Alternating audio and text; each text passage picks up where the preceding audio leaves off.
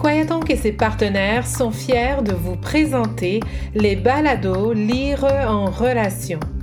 Aujourd'hui, épisode 3.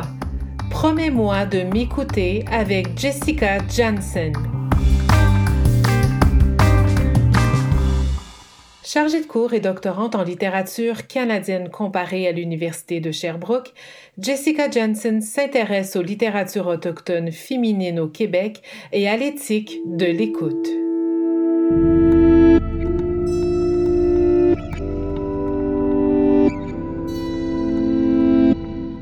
Je m'appelle Jessica Jansen et je suis très heureuse de partager avec vous ma lecture du livre Shuni de l'écrivaine Inou Naomi Fontaine.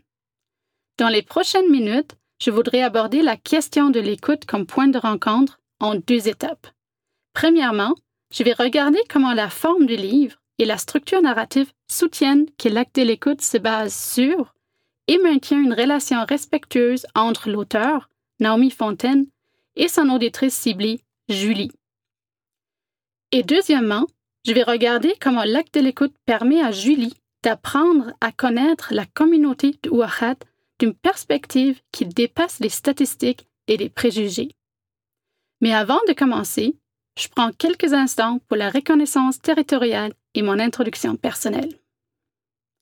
Je tiens d'abord à souligner que Sherbrooke, où cet épisode a été produit, fait partie du territoire traditionnel non cédé de la Confédération des Abénakis et des Wabenaki. Dans le cadre de ce projet, le volet académique du Salon du Livre des Premières Nations, je tiens aussi à souligner que je suis une doctorante et chargée de cours alloctone, blanche, originaire de l'Allemagne.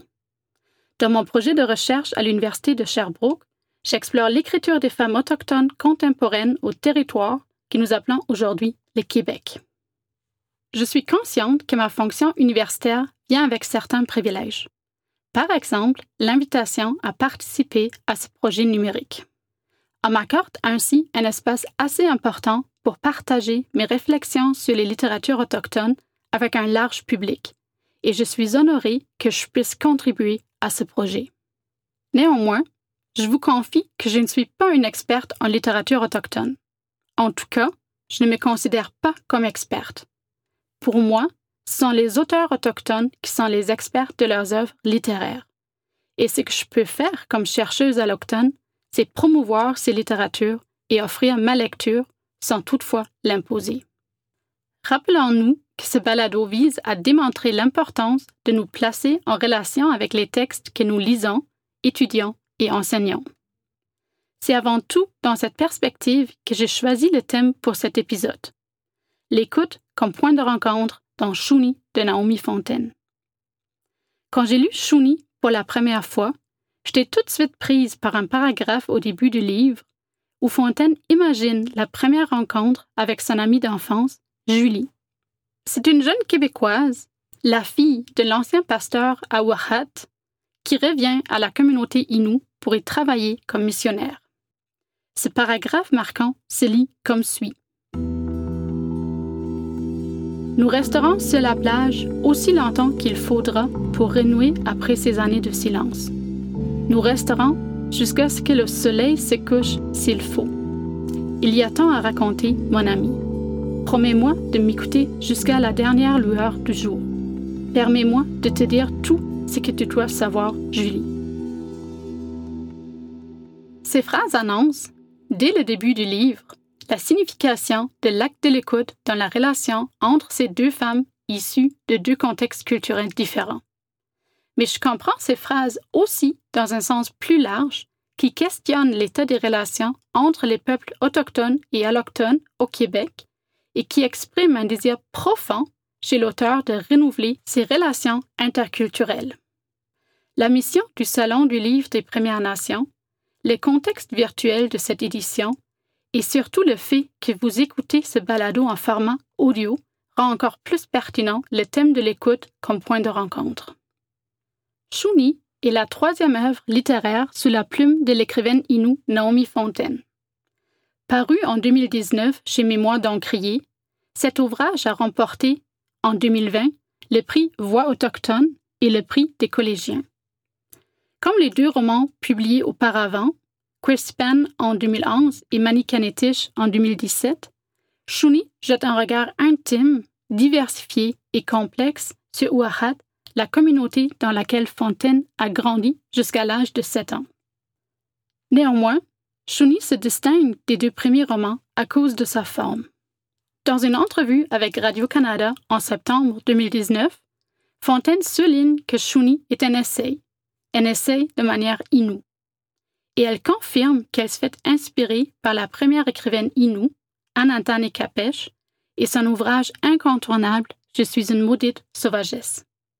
Comme Kapesh, Fontaine exprime son discours à travers des récits personnels, des anecdotes et des expériences ténues de sa vie personnelle. Contrairement à Capèche, Fontaine présente son discours sous forme d'une série de lettres adressées à une destinatrice québécoise qui s'appelle Julie. Dans un prologue qui précède les lettres, Fontaine explique que Julie est une amie d'enfance et elle décrit leur relation comme suit. Elle avait l'écoute facile, le jugement absent. J'avais la parole continue. Je soutiens que c'est cette relation existante entre Fontaine et Julie, cette amitié sans jugement, qui rend possible la prise de parole de Fontaine. En fait, l'auteur avoue plus tard dans le livre C'est à toi, mon ami, que je me confie, pour ne pas être jugé. La forme épistolaire, ou en d'autres mots, la suite des lettres adressées à Julie, facilite aussi l'écriture fragmentée complexe et intime de Fontaine qui marque sans doute ce livre. En plus, la forme épistolaire renforce l'idée que l'écoute symbolise un point de rencontre dans Chouni. C'est important de noter qu'il s'agit d'un échange épistolaire unilatéral, dans le sens que ce soit seulement l'auteur, Naomi Fontaine, écrit des lettres. Ça veut dire qu'on ne trouve pas de lettres écrites par Julie dans Chouni. Cette structure narrative, donc les lettres à sens unique, répète la répartition des rôles dans leur enfance. Comment s'agit-il alors d'un échange? Je propose de voir l'acte de l'écoute de Julie comme une action au lieu d'une chose passive. C'est l'acte de l'écoute de Julie qui, d'une certaine façon, donne une place à la voix de Fontaine. Bref, l'écoute est nécessaire pour une véritable rencontre et c'est la connexion essentielle entre l'acte de raconter et celui d'écouter qui caractérise la relation entre Fontaine et Julie. En outre, la rencontre interculturelle dans Chouni est marquée par un acte de subversion. En d'autres termes, Fontaine renverse volontairement les rôles et les structures sociales qui sont toujours imprégnées de hiérarchies coloniales.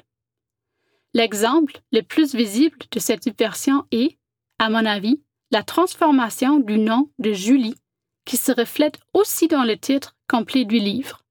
Chouni, c'est que tu dois savoir Julie. Fontaine annonce avec fierté à Julie comment les aînés de la communauté vont changer la prononciation de son nom à Chouni. Ce sont nos grands-parents qui t'appelleront Chouni les premiers. Les sons J et L seront imprononçables pour eux, puisqu'il n'existe pas dans ma langue. Ils inuiseront ton nom, comme longtemps les missionnaires ont francisé les nôtres. Je dis ça sans amertume. Au contraire, lorsqu'ils t'appelleront Shuni, ce sera le signe que les choses ne sont plus comme elles étaient autrefois, que la relation entre Blanc et nous n'est plus à sens unique, et que forcément, grâce à la langue et à la culture que nous avons préservées, nous pouvons offrir des trésors à ceux qui viennent nous rencontrer, comme un surnom à la sonorité douce, une forme d'adoption, une amitié durable, ou simplement une main tendue à l'autre, quelque chose d'aussi doux que la réconciliation. En plus de valoriser la langue inoue, ce changement de prononciation marque aussi un changement dans la relation entre les peuples autochtones et allochtones. En fait, Fontaine imagine comment la valorisation de la culture et des savoirs inous transforme cette relation à sens unique marquée par l'oppression des peuples autochtones dans une relation mutuelle. elle imagine un espace où les peuples autochtones et allochtones peuvent se rapprocher tout en reconnaissant la différence de l'autre. Les lettres écrites par Fontaine et adressées à Julie symbolisent aussi cet espace de rencontre. C'est un espace où Fontaine peut explorer sa culture sans avoir peur de jugement et où elle peut dresser une image de sa communauté qui est absente des discours dominants. Fontaine utilise alors ces lettres pour faire connaître sa communauté, sa culture et son peuple à Julie, et par extension aux Québécois. Chouni témoigne d'un fort sentiment d'affirmation culturelle de la part de l'auteur. Cette fierté s'exprime aussi dans le désir de dépasser les statistiques, de voir au-delà des préjugés et de contester les discours dominants établis par les colonisateurs blancs et maintenus par notre société et les médias. Bref, Fontaine reconnaît l'importance de l'autoreprésentation et de l'autodétermination. Fontaine remarque cependant la difficulté de se libérer de ces chiffres qui définissent toujours son peuple et elle confie à Julie Et maintenant, Julie, je t'écris pour te parler de qui nous sommes. Et la première chose qui me vient en tête, ce sont les statistiques. Comment s'en défaire? Comment défaire de petites choses aussi solides? Diseuse d'avenir, inhumaine. Fontaine se libère du poids de ces statistiques tragiques en reconnaissant l'effet traumatisant de la colonisation qui se manifeste aujourd'hui souvent par des problèmes sociaux dans les communautés autochtones. En plus, elle réussit à souligner l'humanité, la dignité, la fierté et la beauté de son peuple à travers son écriture fragmentée et complexe. Bref, elle dévoile tout ce que les statistiques manquent et cachent. Nous avons été longtemps analysés sans que jamais personne ne se donne la peine de tenter de nous connaître.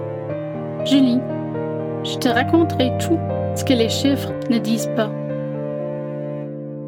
Les lettres à Julie offrent un espace pour raconter l'humanité présente derrière les statistiques, la diversité présente derrière les stéréotypes, la réalité autochtone présente derrière la représentation coloniale.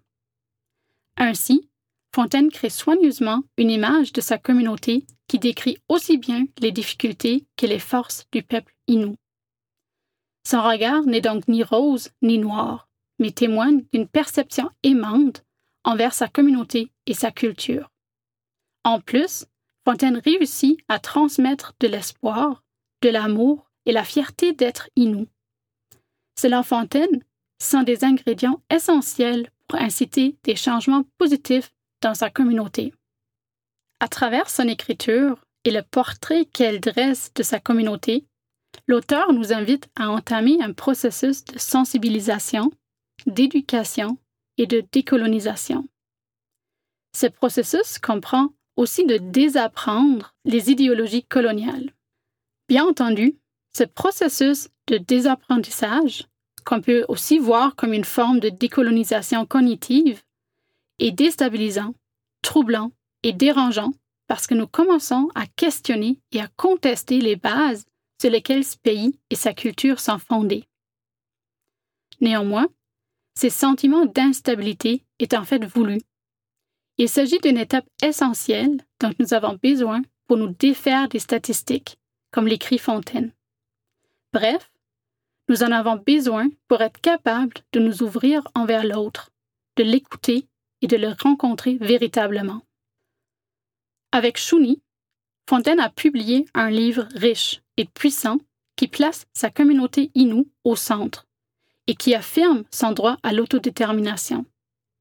En même temps, son discours transmet un message puissant qu'il faut renouveler les liens entre les peuples autochtones et allochtones qui cohabitent l'île de la Tortue.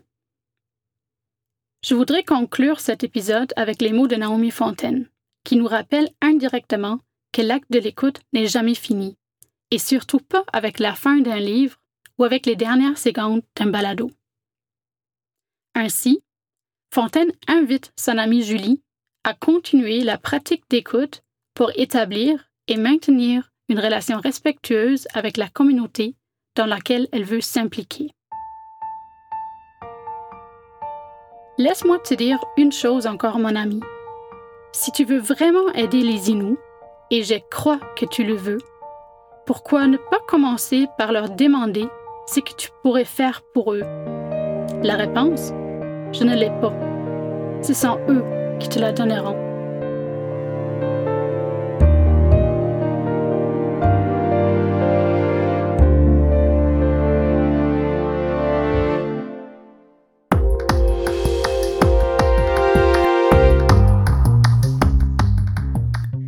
Cet épisode de Balado vous a été offert dans le cadre du 9e Salon du Livre des Premières Nations, une réalisation de Kwayatonk avec l'appui de l'Université de Regina, du Conseil de recherche en sciences humaines du Canada, du Conseil des arts du Canada, du gouvernement du Canada et du gouvernement du Québec. Le 9e Salon du Livre des Premières Nations vous est présenté par Energex Énergie Renouvelable, la Caisse des Jardins de Wendake et Hydro-Québec. Recherche et présentation, Jessica Jansen. Musique et montage, Marc Vallée. Coordination, Marie-Ève Bradette. Kwahiatonk, marquer l'imaginaire.